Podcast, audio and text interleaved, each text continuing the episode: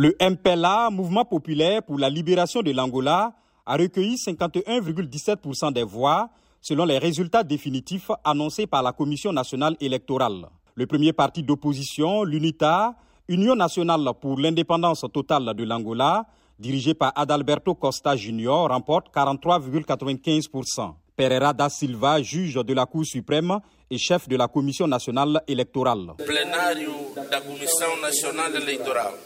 L'Assemblée plénière de la Commission nationale électorale proclame président de la République d'Angola, Joao Manuel Gonclaves Lorenzo, tête de liste du parti politique MPLA, ayant obtenu le plus de voix aux élections générales du 24 août 2022. En Angola, la tête de liste du parti vainqueur aux législatives est investi chef d'État.